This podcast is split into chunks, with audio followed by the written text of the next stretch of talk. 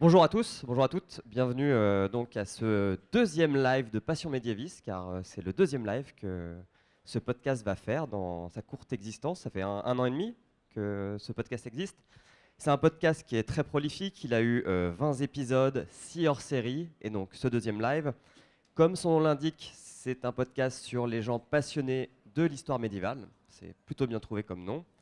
Et euh, c'est un podcast qui est présenté par Fanny Cohen-Moreau, pour le peu de personnes qui ne connaissent pas Fanny Cohen-Moreau, c'est ce qu'on peut appeler une hyperactive dans le monde du podcast. Euh, elle fait beaucoup de podcasts, elle participe à beaucoup de collectifs de, collectifs de podcasts. Vous pouvez lui envoyer un DM. euh, on fait même des mèmes maintenant sur sa personne, tellement dès qu'on a besoin d'aide, on ask Fanny Non, mais ça, c'est privé par contre. et elle répond très vite. Donc, euh, bah, je vais vous demander juste de l'applaudir, ainsi que ses invités, pour démarrer ce deuxième live. Le Moyen Âge est à la mode et j'en suis très heureux parce que je crois que cette époque a été absolument décisive. Et si je m'étais retrouvé au Moyen Âge, il m'aurait probablement fait frire sur un bûcher comme hérétique. Passion médiéviste, les hors-séries. Je comprends, ça change et ça ne change pas, quoi. Bonjour à toutes et à tous, bienvenue dans ce hors-série un peu particulier de Passion médiéviste. Aujourd'hui et pour la deuxième fois dans l'histoire de ce podcast, nous sommes en public Et pas n'importe où, car nous enregistrons au Paris Podcast Festival 2018 qui nous a gentiment proposé de faire cet enregistrement, donc merci beaucoup à eux. Passion médiéviste hors série 6, les idées reçues sur le Moyen-Âge, c'est parti Excuse-moi, mais euh, il y a des gens que, ça intéresse. Je m'appelle Fanny Cohen-Moreau et pendant une heure, je vous propose, comme d'habitude, un petit voyage au Moyen Âge. Mais cette fois, nous allons nous intéresser à la réception de cette période de 1000 ans par le biais des clichés. Pourquoi nous avons certaines idées reçues sur le Moyen Âge Est-ce qu'elles sont vraies? Est-ce qu'elles sont fausses? Mais aussi pourquoi nous avons ces idées? Comment elles ont été construites au cours des siècles jusqu'à arriver jusqu'à nous? Pour ce hors-série, je n'ai pas un, je n'ai pas deux, mais j'ai trois invités, des trois jeunes médiévistes fantastiques autour de moi. Je commence par Simon Azentefeld. Bonjour Simon. Bonjour. Tu es agrégé d'histoire. Félicitations, parce que clairement c'est dur. Tu es doctorant en histoire médiévale. Tu prépares une thèse à l'université Paris-Sorbonne. Sur quoi tu travailles? On va essayer de faire simple. Je travaille sur la Grèce au Moyen Âge, du euh, début 13e au milieu 15e siècle. Et en fait, c'est une période qui est intéressante parce que c'est un moment où les Francs, les Français, si on veut pour simplifier, sont présents en Grèce. Et aujourd'hui, si vous allez en Grèce, vous pourrez voir des châteaux médiévaux de cette époque. Et tu es l'une des plumes de l'excellent blog Actuel Moyen Âge, dont j'avais déjà reçu deux membres dans leur série précédente. Et d'ailleurs, une autre plume de l'Actuel Moyen Âge, Catherine Kikuchi. Bonjour. Bonjour. Tu es maîtresse de conférence à l'Université de Versailles-Saint-Quentin et tu travailles sur la fin du Moyen Âge. Sur quoi plus particulièrement? Alors, je travaille surtout sur le début de l'imprimerie. Je fais ma thèse sur Venise et puis euh, là, je travaille euh, sur euh, l'Italie et pour voir comment est-ce que la nouvelle technique s'est développée. Euh, Il y a une nouvelle industrie qui s'est créée. Voilà. Et enfin, on a un invité très spécial, car il nous vient de Toulouse. Clément Jaurès, bonjour. Bonjour. Ah, tu fais partie de l'association du Moyen Âge de nos jours, dont certaines personnes sont dans la salle, il me semble. Et après un master d'histoire médiévale, tu travailles dans une entreprise de restauration de monuments historiques. Tu es spécialisé dans les techniques médiévales de construction. Donc merci beaucoup d'être venu spécialement pour le live. Merci pour l'invitation. Alors, on va commencer vraiment en étant très simple. Je vous propose de commencer par l'idée la plus répandue sur le Moyen Âge. Carrément, en fait, ça la définit. Ce serait une période sombre, obscure. Même en anglais, on parle de Dark Ages. Alors, on va voir si c'est vrai ou faux. Spoiler, c'est faux. Mais déjà, est-ce que vous pouvez me dire comment on a eu cette idée au début Catherine? Alors en fait, c'est une idée qui remonte au Moyen Âge. C'est une idée qui est, née- vraiment en plein XIVe siècle, à un moment où il y a des humanistes qui décident de euh, dire qu'ils sont meilleurs que ceux qui les ont précédés. Donc euh, Pétrarque, par exemple, va dire que euh, la période qui, a- qui l'a précédée, c'était une période sombre où les gens euh, comprenaient rien, où les gens connaissaient pas le latin, euh, etc. Et c'est en fait une idée qui va avoir un succès fou parce que petit à petit, les gens vont considérer que bah, le Moyen Âge, du coup, c'est une période effectivement où les gens sont bêtes, où les gens euh, comprennent rien et connaissaient rien, et une période de régression par rapport à l'Antiquité. Et même, quand est-ce qu'on a commencé à parler de Moyen Âge? Comment le mot, l'appellation elle-même est née Euh, alors, l'appellation Moyen Âge, je crois qu'elle s'est beaucoup popularisée au, au- avec les Lumières. Euh, il me semble que c'est Voltaire en fait qui euh, et le dictionnaire enfin, l'encyclopédie qui l'utilise beaucoup.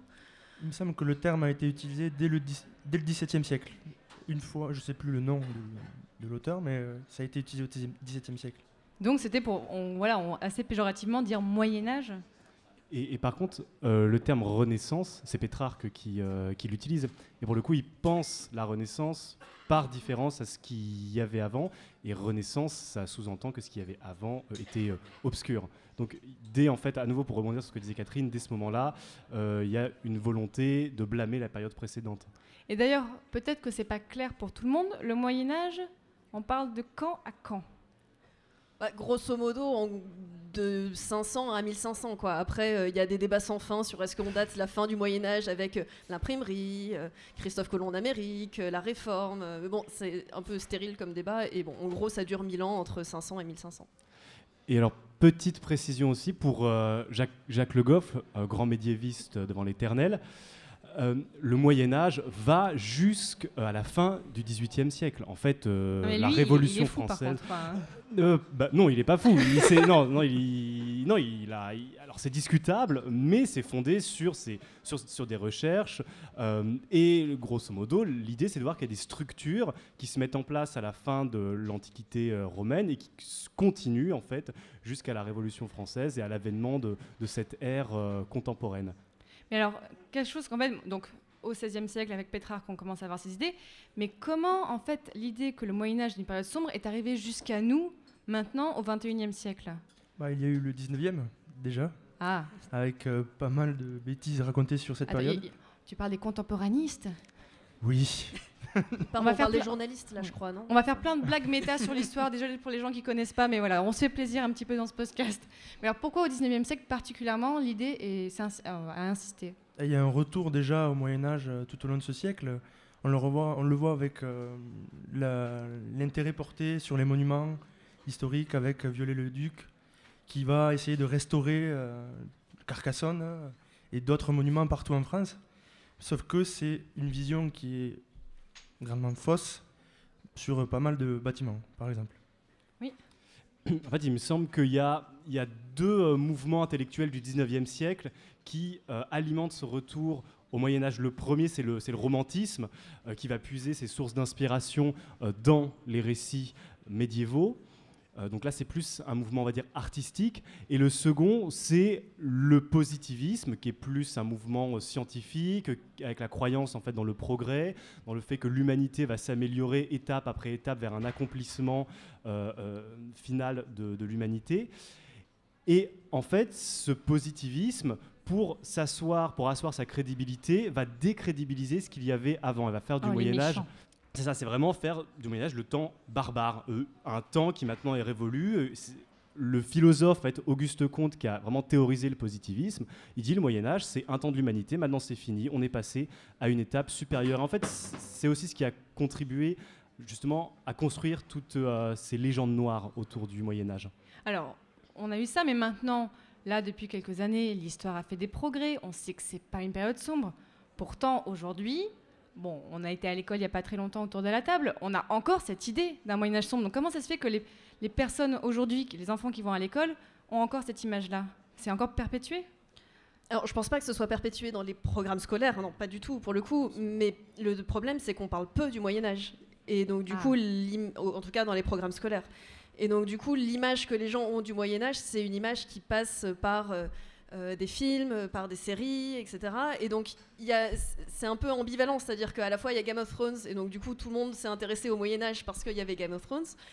Mais derrière Game of Thrones, il y a aussi l'image d'un Moyen Âge qui est très sombre, quoi, qui est très violent, euh, qui est euh, sale, euh, et donc du coup, on perpétue aussi cette image. On a les images d'Épinal euh, du Moyen Âge, le château, le chevalier, la guerre, et la plupart du temps les épidémies. Et dans, ça, dans Game of Thrones, on le retrouve aussi, euh, vu que c'est une série où il y a beaucoup de conflits, où c'est la guerre perpétuelle. Alors qu'on le verra, c'est quand même une période de 1000 ans qui a connu beaucoup, beaucoup d'évolutions. Alors justement, de cette image d'âge sombre, comme on l'a dit, découlent beaucoup d'autres clichés, notamment l'idée d'une période violente avec la lutte de tous contre tous, il n'y a pas de sécurité, on peut se faire tuer par son voisin pour aucune raison. Est-ce qu'on pouvait être en sécurité au Moyen Âge? Est-ce que je peux rajouter une petite dernière chose sur euh, ce qu'on avait dit avant Mhm. et ensuite on passe à la violence Bon. En fait, vraiment, il y a un véritable paradoxe, j'ai l'impression, dans, le, dans, dans cette vision du Moyen-Âge aujourd'hui, c'est que véritablement, les programmes scolaires sont faits pour déconstruire le plus possible le Moyen-Âge, pour réfléchir le plus possible sur le Moyen-Âge. C'est le but. Les professeurs sont formés. Là, c'est euh, euh, en quelle classe, par exemple euh, y a alors, au au Moyen-Âge, on le voit en cinquième au collège et on le voit en seconde au lycée. Bon, déjà, c'est pas beaucoup, deux ans. Et en fait, c'est là que je pense qu'est le problème, c'est que, c'est aussi ce que vient de dire Catherine, on accorde vraiment très peu de temps au Moyen-Âge. Alors, je défends pas euh, ma paroisse. Alors que c'est période de 1000 ans quand même. Mais oui, c'est ça, c'est ça. Et en fait, ça ne laisse pas suffisamment le temps pour justement faire ce travail de déconstruction. Et beaucoup d'élèves en fait ressortent euh, de cette étude. Bah, ils gardent en fait les images euh, qui sont diffusées par tous les médias. En fait, ils gardent plutôt en tête l'image des médias plutôt que celle que les professeurs veulent essayer de leur, de leur transmettre et qui est plus complexe. Bon, voilà, c'est tout ce que je voulais. Et donc ajouter. sur la violence, euh, vraiment, est-ce qu'on pouvait, est-ce qu'on pouvait faire confiance dans les personnes autour de soi pour ne pas se faire tuer d'un jour au lendemain, ou il y avait vraiment une guerre comme ça? Mais Je pense que ce qui est important à avoir en tête, c'est que le Moyen Âge, on a l'impression que c'est violent, mais c'est toujours une violence qui est contrôlée. C'est une violence qui est hyper réglementée. Et donc les violences des nobles, par exemple, les guerres euh, féodales, etc., c'est absolument pas une, une anarchie euh, de guerre de tous contre tous. C'est vraiment des violences qui sont très cadrées. On sait quand ça commence, on sait quand ça s'arrête. Merci. Merci. Oui, en fait, et pour, euh, bah, pour rajouter quelque chose là-dessus, euh, bah, n'oublions pas que. En fait, on a, on a en tête donc à nouveau l'image des séries, des films où grosso modo les nobles se jettent dessus, ils se décapitent, ils se transpercent à coups de lance, d'épée, bon tout ce qu'ils trouvent. Euh, en vérité, nos nobles déjà ils sont en armure, ils sont protégés, ils ont des armures qui sont Pas tout le lourdes. temps quand même. Bah, La que- définition du noble, c'est qu'il a l'argent pour se payer l'équipement qui lui permet de se protéger. C'est encore le cas aujourd'hui euh, d'ailleurs, non? Ah tout à fait, bien sûr, bien sûr, c'est des inégalités qu'on retrouve euh, aujourd'hui. euh, voilà, le, le parachute doré, c'est l'armure d'aujourd'hui. Mais le noble, en fait, a un équipement qui lui permet de se protéger. Et quand les nobles se battent entre eux, ben, ils se testent en fait. C'est c'est un peu comme un cours d'a- d'arts martiaux, de boxe. Aujourd'hui, on se teste, on se frappe, on se cogne un petit peu, on se tue pas, on se tue jamais entre nobles. Enfin, le moins possible, sauf s'il y a un cas de vengeance, et encore. Mais sinon, on se teste par comme ça des coups sur l'armure, des coups d'épée. Donc on voit bien que la violence, elle est contrôlée, elle n'est pas du tout déchaînée comme on voudrait le faire croire. Il y a un fantasme par rapport à la violence au Moyen Âge qui est que euh, l'homme médiéval serait agressif. Sauf que par moment, il l'est. Dans une bataille, on est obligé. Mais euh, en réalité, comme l'a dit Catherine, euh, cette violence-là, elle est normée et elle est dans un cadre. Donc euh, il n'y a pas une, euh, une caractéristique propre à l'homme médiéval d'être agressif. Alors justement, on parlait d'agressivité, j'ai un petit extrait à vous faire écouter. Vous êtes sûr que votre ami ne veut pas se mettre à table? C'est gênant. Il n'est point noblio et n'a pas de manière pour m'enjailler. Il est déjà heureux de boulotter nos restes. Tiens, mon fidèle. Ah, grand merci, Seigneur Hubert Et là, il écrase la pomme de terre sur le tapis. C'est dégueulasse. Ça suffit. Venez à table avec nous. Ça le gesterait. Hein, mon Jacouille? Tu ne veux pas venir à ce table avec nous? Oh, ah non, ah non, non, Seigneur Hubert Eh ben, chez moi, tout le monde mange à table. Allez, venez Ça me coupe l'appétit Oh, non, non, non, non, non, que nenni, que nenni Obéis, Maro. Ça sera plus sympa. Où sont les poulards? J'ai faim. Où sont les fèves, les pâtés de serre Qu'on ripaille à plein ventre pour oublier cette injustice. Y a pas quelques soissons avec de la bonne soivre, un porcelet, une chèvre en rôti, quelques signes blancs bien poivrés Ces amuse-bouches m'ont mis en appétit Vous avez encore faim? Après ce que vous êtes goinfré? On peut le voir, apparemment, les gens ne se comportaient pas bien à table au Moyen Âge. Enfin, c'est ce qu'on croit. D'ailleurs, sur l'Instagram de Passion Médiviste, il y a quelques jours, j'ai demandé aux abonnés des clichés qu'ils associent au Moyen Âge. Et euh, il y a un truc qui revenait tout le temps et qui dans cet extrait quand même, on le voit aussi, la, on- la saleté revient tout le temps. On mange mal, on s'en met partout. Et donc on l'a entendu, ils, ils se comportent un peu comme des rustres. Alors, est-ce qu'il y avait une notion de propreté déjà au Moyen Âge Déjà, par rapport au repas, par rapport au banquet, euh, tout le monde se lavait les mains. Déjà. Donc on- l'eau est propre et on peut se est laver les mains. Elle est parfumée à l'eau de rose. Les manières à table, est-ce qu'on sait bien se comporter pour faire en sorte qu'il n'y en ait pas partout? Après, ça dépend un peu des banquets, quoi. Ça peut être plus ou moins animé, mais effectivement, il y a des manières de se tenir à table. euh, On mange pas n'importe comment. Alors, les- outils pour euh, manger, ça apparaît euh, tardivement, mais même sans, la fourchette, par exemple, qui est euh, euh, qui est inventé plutôt à la fin du Moyen Âge. Même sans ça, euh, les gens euh, normalement euh, ont une certaine façon de euh, tenir le couteau, euh, de euh, découper leur, euh, leurs aliments euh, sur le pain euh, qui leur peut, peut leur servir d'assiette, etc. Bien sûr, et peut-être euh, une évolution qu'il y a par exemple au sein même de la période du Moyen Âge, c'est qu'à la fin du Moyen Âge, il y a la culture de cour qui se développe. Et donc la culture de cour, c'est un moment de représentation, un moment où on se montre. Et donc forcément, les manières du courtisan et la retenue font partie aussi de, ces rituels de cour et, et sont assez importants. Et là, pour le coup, on a un Moyen Âge qui sait se tenir. Et sur la propreté, comment, enfin, est-ce qu'on se lave? J'espère que oui quand même. Mais comment on se lavait au Moyen Âge Bah, déjà vachement plus qu'au 16e et au, au 17e. hein. Ah Enfin, si je puis me permettre. Là, le parfum, c'est pas trop ça. C'est plus du savon, comme nous, quoi. Et, dans les maisons, en fait, est-ce qu'on sait comment les gens se lavaient?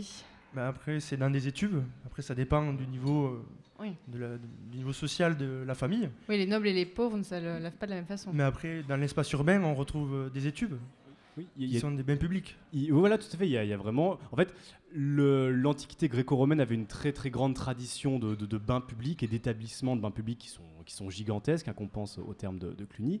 Euh, le Moyen Âge euh, n'abandonne pas tout à fait cette grande tradition parce qu'on a encore des lieux publics où aller euh, se laver dans les villes. Et en plus, plus le Moyen Âge avance, plus les villes se développent. Et donc, oui, plus mais au Moyen Âge, il y a pas. Oui, ouais, c'est ça. C'est qu'il n'y a pas tout le monde qui vit en ville.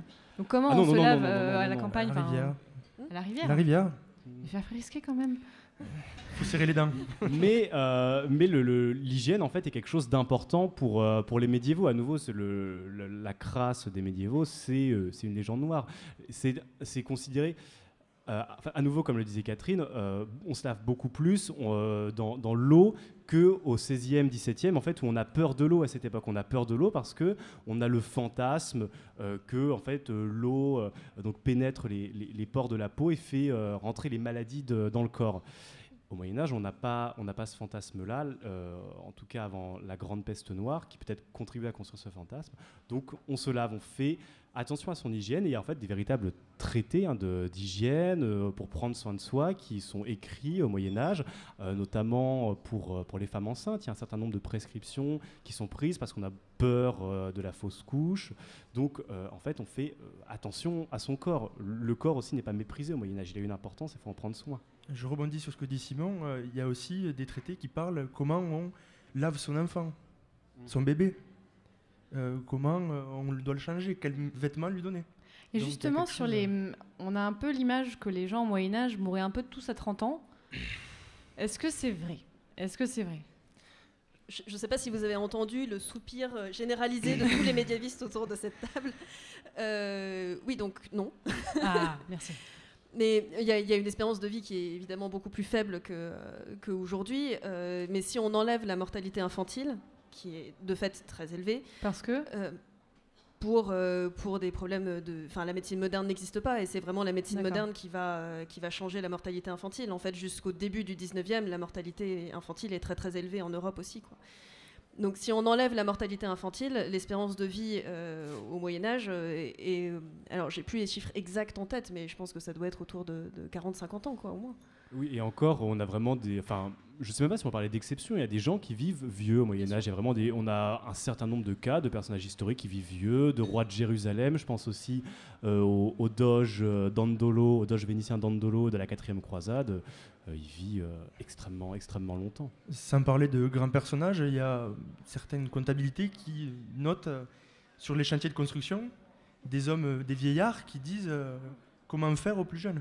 Ah, donc- donc, vieillards, soixante- une soixantaine à part les rois et les reines comme Aline d'Aquitaine qui a vécu très très vieille, il y a quand même des gens de plus basse extraction qui vivaient plus vieux. Exactement. Alors ensuite, il y a quelque chose dont vous voulez parler, la religion et l'Église. Évidemment, au Moyen Âge, en Occident, je précise vraiment en Occident parce que c'est pas la même chose partout, l'Église chrétienne organise la vie de tous les jours, les rapports sociaux, elle a un poids politique, mais est-ce que son importance et son contrôle sur les hommes et les femmes n'a pas été un peu exagéré? Est-ce que hors de l'Église, il y a vraiment point de salut? Bah, là, en fait, ça dépend des époques. C'est-à-dire qu'on a vraiment un contrôle de l'Église qui s'affirme, on va dire, à partir de la fin du XIIe, XIIIe siècle, où là, l'Église, avec la pastorale, donc euh, les, prêtres qui vont s'occuper de, euh, contrôler leurs euh, paroissiens dans leur vie privée également, euh, la confession, ce genre de choses, euh, là, on a un contrôle euh, plus étroit qui commence à se mettre en place. Avant, pas du tout. Euh, avant, euh, c'est beaucoup plus lâche. D'ailleurs, il y a des régions entières de l'Europe qui ne sont pas christianisées à ce moment-là. Euh, le quelle est la religion à ce moment-là, alors, là-bas? C'était du paganisme. euh, donc, par exemple, dans l'Europe de l'Est, c'était, il y a, la christianisation, elle est assez tardive, donc 12e, 13e. Quoi. Et c'était, c'était, oui, des religions, des religions païennes. Donc, euh, et même avant, dans des régions christianisées, il y a plein de moments que nous, on considère comme absolument chrétiens, comme le mariage, par exemple, qui n'est pas du tout un sacrement religieux à ce moment-là. Et par rapport à ce qu'on disait tout à l'heure sur la violence, l'Église est quand même à l'origine de l'Inquisition, mais par contre, euh, ce que tu me disais, Catherine, quand on préparait l'émission, c'est qu'elle n'a rien à voir avec l'Inquisition espagnole qu'on connaît après. Non, ça n'a rien à voir, rien à voir du tout. Brûlez-les tous. Alors, c'est quoi l'Inquisition au Moyen-Âge? Alors l'Inquisition, c'est une institution qui a été créée au, XIIIe siècle par euh, la papauté et qui a été dominée en fait par les ordres euh, mendiants pour lutter contre l'hérésie. Mais le but n'est pas de tous les brûler, comme vient de dire Clément. Euh, donc brûler-les tous, Dieu reconnaîtra les siens, c'est pas du tout ça le délire. quoi. L'idée, c'est de repérer les hérétiques et de les faire rentrer dans le giron de l'Église. Donc il faut surtout pas les tuer, il faut faire en sorte qu'ils se repentent, qu'ils reconnaissent leurs erreurs et qu'ils reviennent dans la vraie religion. Mais il n'y avait pas une persécution envers les Juifs quand même au Moyen-Âge Oui, alors je, je veux pas monopoliser la parole. mais- Euh, non, il n'y a, pas de problème. En fait, oui, euh, enfin, tu compléteras s'il faut, mais évidemment, il y a une persécution. Maintenant, elle ne se fait pas de manière euh, continue. En fait, elle, éclate surtout dans la pression à des, euh, euh, moments, de, crise, à des moments de crise eschatologique. Par exemple, on prend le déclenchement de la première croisade. Et ben, ça entraîne une série de, pogroms dans les régions que traversent euh, les croisés. En fait, le juif, c'est le parfait euh, bouc émissaire euh, dans ces moments comme ça de, très grande en fait pression religieuse où on cherche absolument des coupables. Il y a une espèce d'exaltation qui se joue et qui en fait touche forcément les oui les boucs émissaires de la société qui sont bah, les juifs en Occident. Et sur l'obscurantisme religieux, on a une image aussi comme quoi l'Église empêcherait le progrès technique et le développement du savoir. En fait, empêcherait les gens de même de savoir écrire, non? Dis-moi, vas-y Clément. Alors, euh, ben, dans les monastères euh, au Moyen-Âge, euh, on copie. On... Le Haut Moyen Âge, c'est?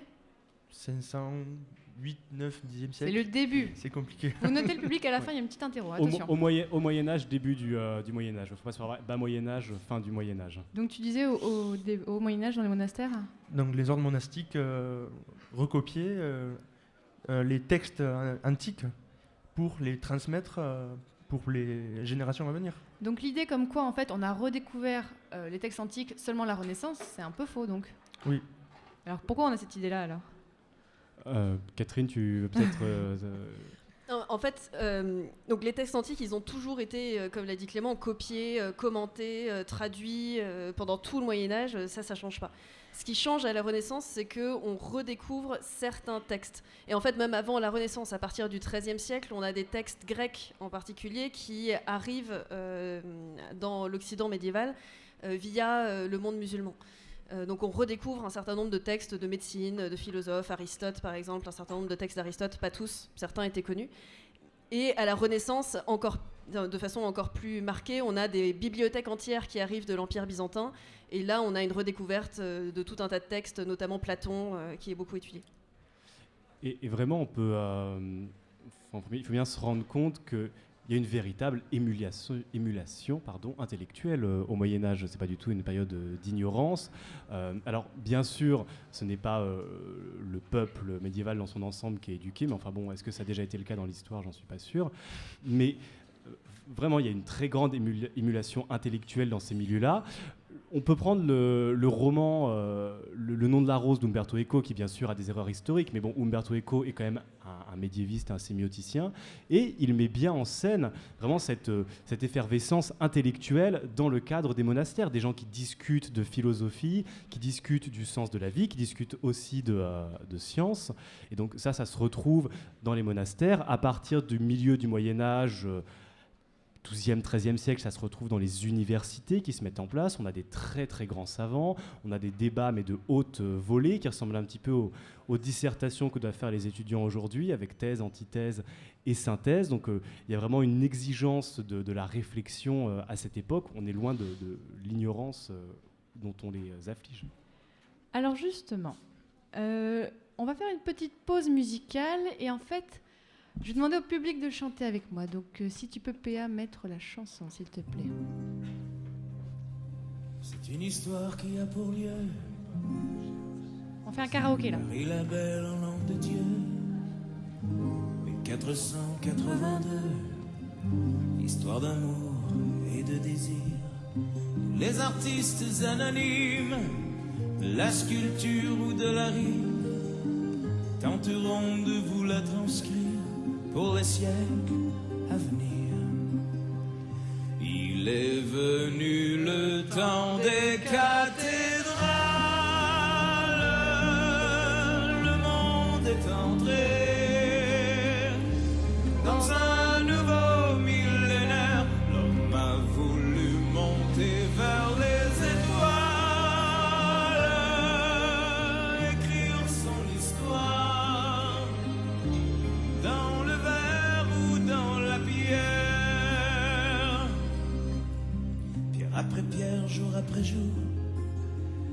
siècle en siècle avec amour. Il a vu s'élever les tours qu'il avait bâties de ses mains. Les poètes et les troubadours ont chanté des chansons d'amour qui promettaient tout genre humain de meilleurs lendemains. Allez, vous le connaissez.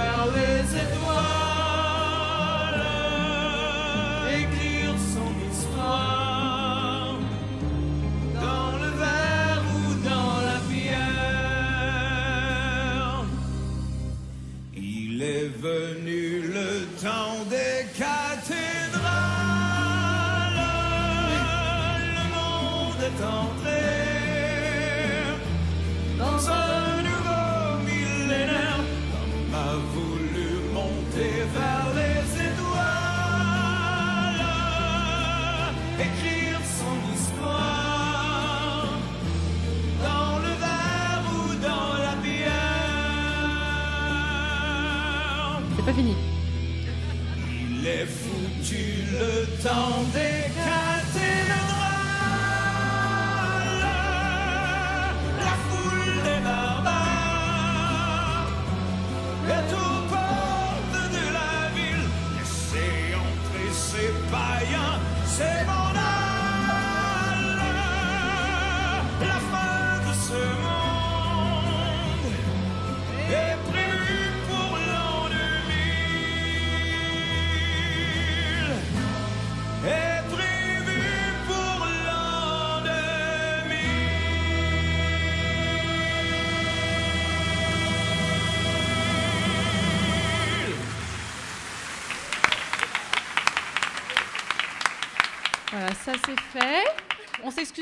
gens qui enregistrent en bas, on est désolé.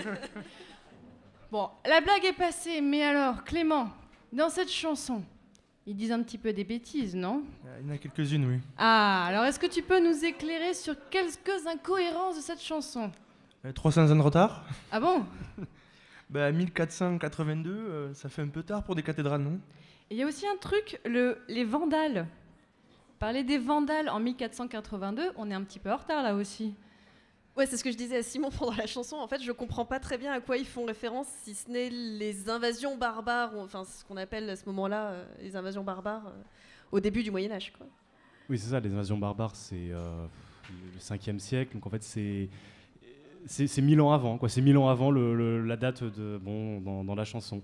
Mais en fait, on a l'impression que c'est un petit peu Bon, ça, ça n'empêche pas que la chanson peut être très très bien pour ceux qui savent l'apprécier, mais ça n'empêche. c'est Je sens du jugement dans ta voix. Ah non, non, absolument pas. Non, non, non, non, non, ah, aucun, aucun problème. Je, je connais pas les paroles, mais. euh, Ouais, je t'ai vu. hein. Bon, ce que je voulais dire, euh, c'était. euh, on a l'impression qu'il y a une espèce de cocktail, en fait, de grand mélange de peu toutes les images qu'on a sur le Moyen-Âge. En fait, on les, on les met là-dedans. Et puis, euh, voilà, ça donne, ça donne ces paroles-là. donc, Un mauvais euh, serveur. Hmm? Un mauvais serveur, mauvais cocktail. Bon, non, parce vrai, le cocktail peut être artistiquement bon, mais euh, par contre, ouais, en fait, historiquement, c'est euh, on a mis, on a fait un peu tout et n'importe quoi. Les Vandales d'un côté, euh, les, peurs millénaristes de fin du monde, ça c'est plutôt bah, justement moment où se déclenchent les croisades, alors les cathédrales, la date exacte donc de, l'histoire qui est à la fin du XVe siècle. En fait, tout ça se mélange. Ce qui est aussi intéressant, et après j'arrête de parler, promis, ce qui est aussi intéressant, c'est le, moi, c'est le- l'expression genre humain qui me, qui me frappe un petit peu. Parce qu'en fait, genre humain, bon, c'est lié à, l'idéologie euh, communiste euh, donc du 19e siècle.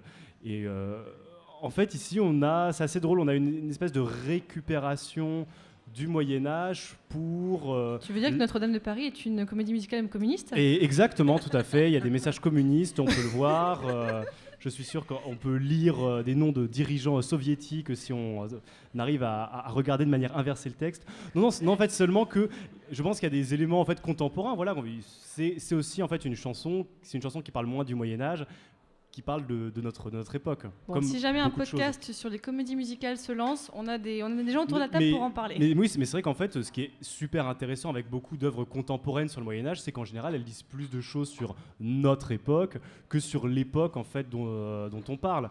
Euh, bon, bah, désolé de reprendre cet exemple, hein, mais Game of Thrones, qui est, bon, c'est pas du Moyen Âge, c'est du, c'est de la fantaisie médiévale, mais à nouveau, ça dit plus de choses sur les, les peurs qu'on a aujourd'hui du désordre politique et du réchauffement euh, climatique que euh, ça nous parle du Moyen Âge, même s'il y a des choses intéressantes, évidemment. Bon, il y a quand même dans cette chanson, on parle des magnifiques édifices que sont les cathédrales. Mais donc, comme on le disait, on a l'impression qu'au Moyen Âge, il n'y a pas eu de progrès. Mais donc, quand même, les cathédrales, c'est bien du Moyen Âge. Oui, Ah. tout à fait. Mais alors, pourquoi on a cette idée qu'il n'y a pas du tout de progrès, en fait? Alors qu'il est là, il est visible. D'autant que là, c'est un progrès aussi, c'est une création artistique, c'est euh, une invention. Euh, le contrefort, la, la cathédrale gothique, c'est une invention médiévale. Alors qu'à la Renaissance, on reprend des, euh, arts euh, passés de l'Antiquité, on ne crée plus, on reprend des euh, références antiques.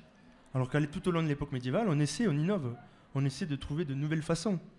Et ça, dans toutes les, trois périodes, haut, bas, et Moyen, Moyen Âge central. Ah, Moyen Âge central, ça existe, merci. Il n'y a pas tout le monde qui pense ça, donc je suis contente. Au niveau de l'architecture, quelles ont été les autres innovations du Moyen Âge Voilà, entre déjà l'art roman et l'art gothique, il y a une évolution énorme, mais après, ça serait plus des techniques euh, d'aménagement, euh, des styles de bâtiments. Mais après, euh, c'est très vaste en fait comme, euh, comme euh, question.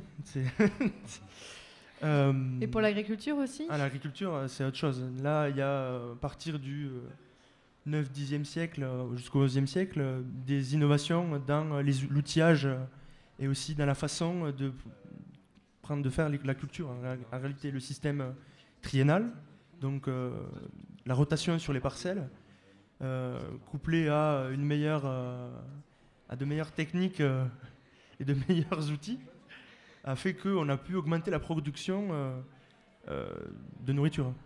Tu voulais dire quelque chose? Non, non, je pense que je vais laisser la, la parole à Catherine qui l'expliquera à mon avis euh, mieux que moi. Non, mais, en- oui, c'était pour rebondir en fait sur ce que tu disais. Donc euh, les, les moulins, par exemple, euh, invention médiévale, euh, la charrue, invention médiévale, euh, la charrue avec du fer, nouvelle invention médiévale. Le fer Et- oublié dans cette chanson. On parle du verre et de la pierre, mais vrai, pas ouais. du fer. Alors oui, c'est vrai. du fer. Ouais. Fait, Oui, il c'est qu'on- qu'on réécrive toute cette comédie musicale. En fait, on va se faire ça bientôt. Et, et puis euh, peut-être aussi sur euh, l'architecture, à nouveau on va voyager un peu, mais euh, en Syrie, au moment des croisades, on a, enfin c'est plutôt le Liban, au moment des croisades, on a le fameux Krag des Chevaliers, qui est quand même un prodige d'architecture militaire. D'ailleurs, si le sujet vous intéresse, vous pouvez aller à la Cité de l'Architecture, il y a une très belle exposition en cours sur la question. C'est quoi du coup le Krag Le Krag des Chevaliers. Le des Chevaliers, c'est en fait un, un, château dans lequel les, les Templiers euh, gardaient euh, le, le, Liban euh, face, voilà, face à leurs ennemis. Et donc, si vous regardez des photos sur Internet que vous allez à l'exposition, c'est un véritable prodige d'architecture militaire. C'est un, un, bunker gigantesque, quasiment imprenable. Et en fait, il y a beaucoup d'innovations au Moyen Âge, énormément même si ça n'a pas le même rythme qu'aujourd'hui. Aujourd'hui, on est dans un rythme d'innovation encore plus dingue. Mais il y a des innovations au Moyen Âge et il y en a aussi, bien sûr, dans le, secteur euh, de la guerre. L'homme est très inventif quand il s'agit de se foutre sur la tronche. Et donc, on a en effet ces, euh, châteaux. On a aussi des, armes de, combat, arbalètes, feux grégeois. On, a limite euh, à la fin du Moyen Âge, lorsque les Turcs attaquent l'île de Rhodes, qui est aux mains des chevaliers hospitaliers ils se battent à, coups de, de grenades, une espèce en fait d'ancêtre, enfin de, fumée euh, empoisonnée, une espèce d'ancêtre de la, guerre chimique de la Première Guerre mondiale. Euh, je reviens sur la construction. Euh, il y a aussi une idée reçue sur le Moyen Âge, c'est qu'on met du temps. Il y a 300 ans, 400 ans pour faire un monument immense, les cathédrales. Mais en fait, ce qu'il faut comprendre, c'est que ce n'est pas la technologie qui freine les bâtisseurs, c'est l'argent. L'argent, c'est le nerf de la guerre, mais c'est aussi le nerf de la construction. S'il n'y a pas d'argent, on met tout en sécurité le chantier s'arrête. Comme maintenant. comme maintenant. Voilà, c'est tout le monde s'arrête parce que personne n'est payé. Et sur les chantiers cathédraux, les ouvriers sont qualifiés et rémunérés. Et pour les châteaux forts, d'ailleurs, euh, on a l'impression que ça Enfin, voilà, c'est un peu un emblème du Moyen Âge, le château fort. Mais c'est à partir de quand les châteaux forts au Moyen Âge 11 12e siècle, euh, il y a déjà la motte, et ensuite on commence à partir euh, sur des remparts en bois. Après, il y a le donjon, et petit à petit, on, agrandit, on va dire, on pousse les murs. Oui, puis il y a en fait beaucoup de situations différentes, c'est-à-dire que un petit seigneur bah, va, avoir, un château euh, fait avec des matériaux périssables, avec du bois, va avoir très peu de salles. Bon, alors la salle principale, c'est l'Aula, A-U-L-A, la, la, salle en fait de, de réunion, on donne le banquet mais euh, un plus grand seigneur, lui, va vraiment mettre les moyens pour avoir euh, des remparts, des tours, et parfois même, ce ne sera pas très solide en fait face à un siège, mais une des idées du château, c'est aussi d'être vu dans l'espace. C'est un marqueur euh, symbolique de la puissance. Il faut vous imaginer que on n'a pas, le monde n'est pas urbanisé comme aujourd'hui. Donc en fait, s'il y a une chose qu'on voit au loin, c'est le château et l'église, qui sont là pour rappeler en fait qui domine la région le symbole et la représentation à travers les constructions, euh, il est ultra important au Moyen Âge. Donc euh, c'est ce que dit Simon, euh, le symbole de la tour au loin, c'est la puissance du Seigneur qu'on voit. Tout à l'heure, on parlait donc de la sclérose intellectuelle supposée. Il y a quand même un truc, on avait l'impression que, enfin, quelque chose qui est assez frappant, c'est qu'au Moyen Âge, les gens pensaient que la Terre était plate. C'est faux Non, c'est complètement faux. Euh, enfin, au Moyen Âge, les gens savaient que la Terre était ronde. On le sait depuis l'Antiquité, euh, et, les astronomes antiques sont lus, sont commentés, sont copiés. Euh, donc les gens avaient conscience, et pas simplement les élites, quoi. Vraiment. Comment on sait qu'ils le savaient? On le sait parce que, bah, par exemple, il y a des textes. Thomas d'Aquin, il dit l'astronomie nous dit que. Thomas d'Aquin, c'est? Pardon, oui, Thomas d'Aquin. Donc c'est un des grands penseurs de, de l'université médiévale. Euh, qui, euh, voilà, qui, révolutionne la théologie en fait. Euh, au XIIIe au siècle. Au XIIIe siècle, merci. Donc lui, il, savait déjà que la Terre était ronde. Mais c'est pas qu'il savait déjà, c'est que tout le monde le savait. Oui, c'est tenu, tenu pour acquis. Et dans les textes, on, trouve les, les, termes de globe hein, pour, pour parler du, du, monde. En fait, il y a plus une. en fait, quand on parle de la Terre est plate, on fait une espèce de confusion entre donc, cette théorie de la Terre est plate et la théorie de l'héliocentrisme. L'héliocentrisme, c'est penser que la Terre est au centre de l'univers. Et ça, par contre, en effet, c'est quelque chose euh, que croyaient les, médiévaux. Ils ne pensaient pas que la Terre était plate, ils pensaient que la Terre était euh, au milieu de l'univers. Et en fait, c'est avec la révolution copernicienne que cette idée commence à être battue euh, en brèche. Et probablement qu'en fait, les images qui montrent le mieux que les gens avaient bien conscience que la Terre était ronde, c'est d'une part, il y a plein d'enluminures en fait qui montrent euh, le globe terrestre avec des gens qui marchent autour, euh, donc Oui, aucun même problème. les empereurs tenaient un globe. Et voilà, et c'est- voilà, l'autre image que j'allais euh, mentionner. Ouais. Donc Charlemagne, euh, par exemple, euh, 800, euh, il tient un globe en signe de, en symbole de domination universelle. Et donc là, on, on voit très clairement que les gens avaient bien conscience que la Terre était ronde. Donc pourquoi on pense que les, les- les médiévistes, les médiévaux, pardon, pensaient ça? Euh, Je pense que c'est la raison que Simon a mentionné, c'est Ouais. qu'il y a une confusion avec l'héliocentrisme en fait. C'est ça, et que à nouveau, c'est alors la généalogie de, de- de cette idée. Au Moyen Âge, on pensait que la Terre était plate. Elle est difficile à établir, mais il semblerait que à nouveau, ce soit euh, euh, les Lumières euh, au XVIIIe siècle, ou alors le positivisme au XIXe siècle, qui se disait, ben ces gens-là sont des incultes, ce sont des abrutis. Ils devaient sans doute penser que la Terre était plate. Euh, par ailleurs. euh, si on regarde rapidement les documents, en fait, on- on n'a pas ces formes de globe, on a juste un, cercle. Ils se sont dit, voilà, les gens se représentaient la Terre plate. Il y a quelques représentations aussi des peuples euh, euh, du bord du monde, mais ça, en fait, les, médiévaux n'y croient pas forcément. C'est plus leur imaginaire, tout comme nous, on a nos extraterrestres. Ils y pensent pas forcément, mais les gens du 18e, 19e et même de notre siècle, en fait, en voyant ça, se sont dit, voilà, ce sont des incultes. Ils pensaient que la Terre était plate, qu'il y avait des monstres autour. Et à nouveau, pour se promouvoir, pour dire, nous, on est l'âge du progrès scientifique, on va mettre fin à tout ça et on va faire advenir le vrai progrès. Et après, bah, ça a donné des guerres mondiales, comme euh, on le sait. J'ai un petit extrait encore à vous faire écouter. C'est une tradition dans ce podcast. J'ai j'ai entendu des maîtres une fois qui, qui racontaient que la première nuit avec vous, elle avait eu l'impression de s'être fait piétiner par un cheval. Euh, non, vous avez dû vous mélanger les pinceaux. Démétral s'est fait piétiner par un cheval une fois, mais c'était pas, c'était pas moi. Enfin, c'était un cheval, quoi. Imaginez que je suis une Irlandaise et que vous venez de mettre mon village à feu et à sang.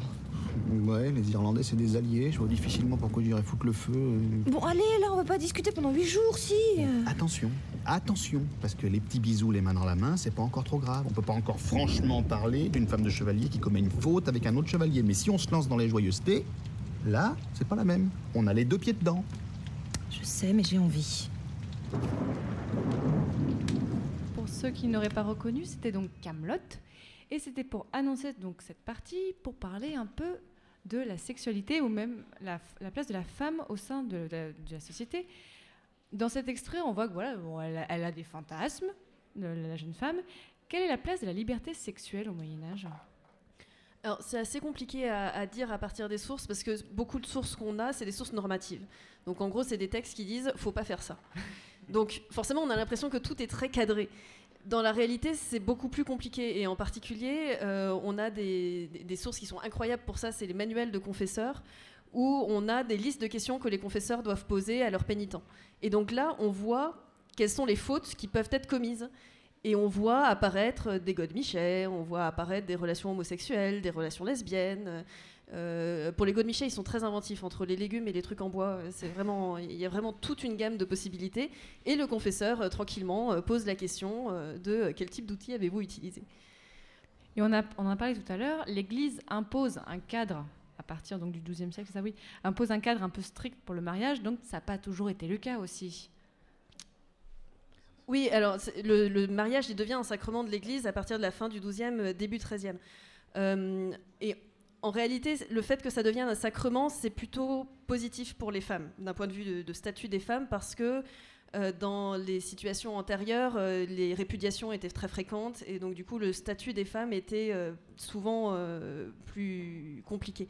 Avec le mariage, il faut que la femme soit consentante au mariage, ce qui est euh, déjà un progrès par rapport au rapt euh, qui pouvait exister auparavant. Et le mariage est indissoluble. Donc on ne peut pas décider de répudier euh, sa femme parce qu'on en a trouvé une plus jeune ou parce que l'alliance avec le cousin machin, en fait, ça nous plaît plus. Donc, pour ce qui concerne le statut des femmes, là, l'Église a joué un vrai rôle plutôt, plutôt positif. Euh, après, euh, il n'empêche qu'on a toute une série de, règles qui encadrent évidemment la sexualité dans le cadre du mariage. La sexualité, normalement, est là pour procréer, mais il y a toute une variété de, réalités qui est bien au-delà des normes qui existent. Par rapport à la pudeur, euh, et même par rapport à la propreté au Moyen Âge, dans les étuves, certaines études sont mixtes. Donc hommes et femmes viennent pour se laver dans les étuves. Certains bains publics se sont transformés en bains bordel, mais euh, on voit dans des alluminures, de l'iconographie, euh, des hommes et des femmes attablés dans les tubes en train de discuter, de manger et de boire alors qu'ils sont euh, pratiquement nus. Oui, et puis à, nouveau, comme, disait Catherine, en fait, on a un cruel manque de sources qui émanent de, la population. Donc on sait quelles sont les règles de l'Église, mais en fait, on sait- on ne sait pas si elles étaient, enfin, jusqu'à quel point elles étaient respectées. Et évidemment qu'elles ne sont pas respectées à 100%. Il y a énormément d'écarts par rapport à ça. Mais c'est très difficile en fait de dresser un tableau de, la sexualité des, euh, personnes du, euh, du peuple en, général euh, à cette époque-là. Il y a par contre quelque chose qui est assez intéressant, c'est sur le développement au milieu du Moyen Âge avec la chevalerie de ce qu'on appelle l'amour courtois, qui est euh, le fait qu'en fait le chevalier doit se donner euh, euh, entièrement pour l'amour de sa belle, donc il doit faire toute une série de, prouesses physiques pour obtenir la, re- la reconnaissance de sa dame. Et ce qui est très intéressant en fait, c'est que la sexualité elle est vraiment extrêmement effacée de, cet amour courtois. Il y a même, comment dire, le chevalier fait toute une série d'actes en espérant obtenir des faveurs sexuelles de sa dame et elle n'est même pas en fait tenue euh, forcément d'accepter. Et l'Église a essayé de jouer là-dessus euh, pour en fait inciter au contrôle du désir sexuel. Dire voilà comme le chevalier il faut contrôler son, euh, son désir sexuel contrôler sa sexualité et à la limite le transférer, on pourrait dire le, sublimer, dans des actes de bravoure, dans des, dans des gestes prodigieux ou dans euh, l'amour pour Dieu. Et là où, enfin, pour faire un peu le pendant euh, avec euh, effectivement cette, volonté de contrôle à travers euh, le roman courtois, euh, l'Église, etc. D'autres sources qui sont assez fantastiques là-dessus, c'est les fabliaux, par exemple. Euh, quand vous lisez des fabliaux, euh, vous oubliez très très vite l'image du Moyen Âge. Les pudique. fabliaux, est-ce que tu peux nous dire ce que c'est Ouais, c'est euh, c'est une source littéraire, c'est des contes en fait. C'est des contes souvent très grivois, très, très sexuels, euh, avec plein de transgressions diverses et variées. Donc le prêtre qui couche avec la femme mariée, le mari qui les surprend, voilà, ce genre de choses. Donc des situations très cocasses, généralement des récits assez courts, qui, montrent, qui montrent diverses transgressions. Et donc là, Bon, on ne sait pas si c'est la réalité, évidemment, mais on voit bien qu'il y a un jeu avec les règles, quoi. Que, les, que, y compris dans des romans, dans des textes euh, très populaires, on a vraiment une, une conscience de la transgression et une volonté de jouer avec les règles. Alors, est-ce que des comportements hors de la norme hétérosexuelle et bigames dans, au sein du couple étaient permis au Moyen Âge Ça dépend des moments et ça dépend des, des lieux. Euh, Il y a une répression très forte de l'homosexualité à la fin du Moyen Âge. Euh, au XVe siècle, on a vraiment une grosse répression euh, contre les homosexuels, notamment en Italie, euh, mais aussi en France. Ce qui veut bien dire en fait qu'avant ça existait. C'était condamné par l'Église, mais en fait dans la pratique il y en avait quoi. Donc on a toute une série de, de sources qui nous montrent bien que des relations entre hommes existaient. Les relations entre femmes étaient beaucoup plus tolérées, beaucoup plus tolérées que les relations entre hommes. Et euh, je vais compléter. bon, alors, euh, Catherine, c'est une, histoire qu'on connaît bien, euh, par rapport notamment à l'adultère, en fait. L'adultère masculin peut poser problème, parce qu'après tout, c'est le couple qui compte, le couple à deux, qui est voulu par l'Église. Ceci étant, l'adultère féminin est extrêmement, extrêmement mal vu. Euh, et là où l'adultère masculin peut se résoudre sur un simple divorce, l'adultère féminin peut entraîner en fait la mise à mort de la, la femme euh, adultérine. Et notamment, c'est ce qui se passe euh, avec ces, ces femmes de la, oui, de, de la, de la classe haute, de la noblesse italienne à la fin du Moyen Âge, qui euh, parce qu'elles ont trompé leur mari, en fait, finissent décapitées. Et ce qui est assez intéressant, C'est que. Ah oui, ah oui, c'est extrêmement radical en fait. Et c'est une, en fait, c'est extrêmement si- signifiant. C'est-à-dire que quand la femme essaie de prendre en main euh, sa sexualité, euh, quand la femme essaie en fait de s'affirmer, la force euh, du mari est là pour rappeler les choses à l'ordre, pour remettre les, choses à l'ordre. Là, par contre, on parle bien sûr du, vraiment du haut de la société, du haut de la société où euh, l'homme doit rappeler sa, domination. Catherine, je te laisse euh, compléter. Ouais, juste pour compléter là-dessus, parce que c'est vrai que c'est- intéressant, mais donc c'est effectivement des princesses italiennes qui sont décapitées, mais ce que les historiens qui ont travaillé là-dessus montrent bien, c'est que c'est pas normal en fait qu'elles soient décapitées. C'est que c'est le parce que leur mari était prince euh, dans des principautés qui essayent de s'affirmer euh, d'un point de vue politique que ça se passe comme ça. Mais c'est vraiment une anomalie parce qu'on a euh, plein de cas de princesses adultérines qui sont condamnées. on, pense au roi maudit par exemple, d'une manière ou d'une autre. Mais il n'y a pas d'exécution publique. Là, l'exécution publique, c'est vraiment une anomalie. C'était pour un exemple peut-être. Non, par contre, à la limite, ce qui peut, ce qui peut se passer, c'est euh, la dévalorisation symbolique des femmes dans les chroniques. C'est-à-dire que dès qu'une femme est jugée trop libertine, alors on peut penser euh, à Aliénor d'Aquitaine, euh, on lui crée toute une légende noire, en fait, ou alors on invente euh, euh, voilà, tout un ensemble de pratiques qui sont jugées condamnables à l'époque. Et c'est pour ça que bah, pendant un temps, l'histoire des femmes, enfin, avant que, plutôt avant que les gender studies, l'histoire des femmes se, se mettent en place dans la, recherche scientifique, ben, voilà, on avait tendance à prendre pour acquis ces jugements moraux euh, sur les femmes dans les chroniques médiévales. Oui, ça, on en parle en fait. Si vous écoutez les épisodes de Passion médiéviste, on en parle souvent. C'est que pourquoi on pense que les femmes n'avaient pas de pouvoir au Moyen-Âge, c'est juste que ça a été étudié par des hommes. Donc en fait, les hommes s'intéressent aux hommes. Et maintenant qu'il y a plus de femmes qui font de l'histoire, on s'intéresse aux femmes.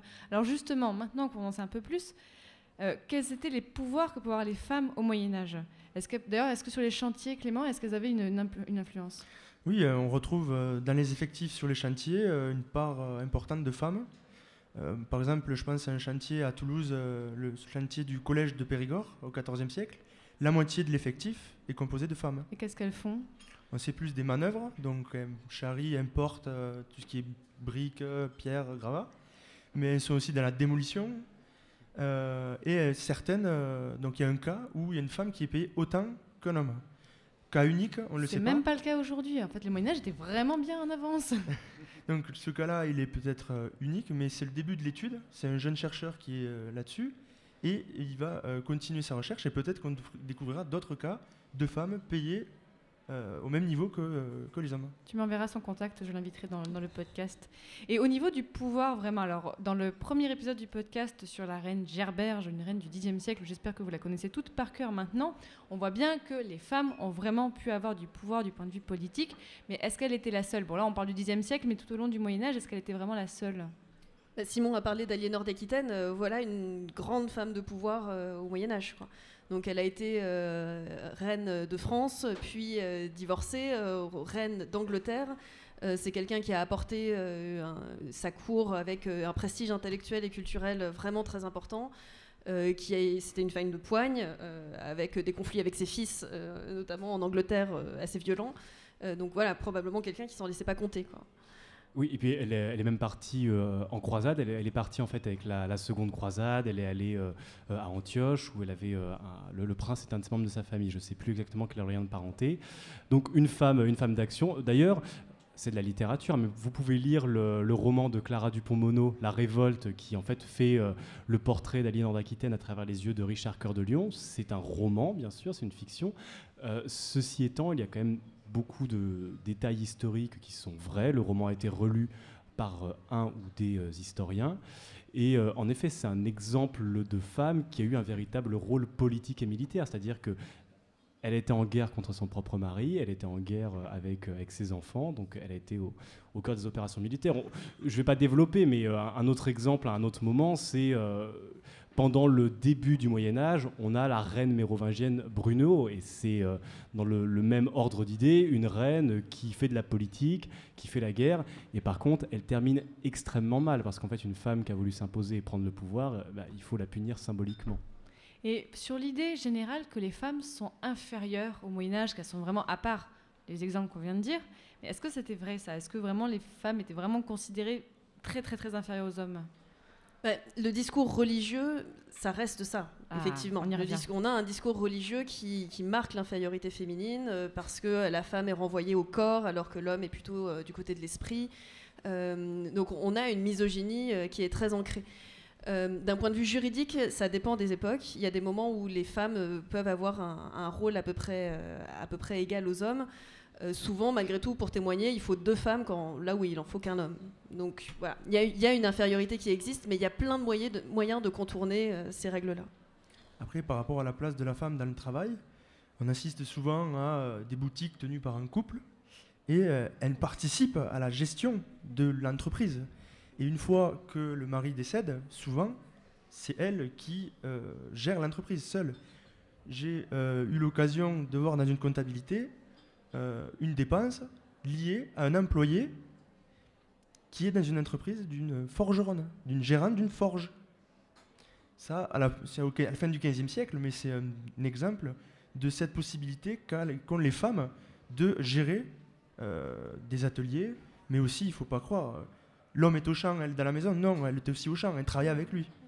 Elle ne reste pas enfermée dans la maison. On a besoin de tout le monde pour travailler, euh, travailler au champ de toute façon.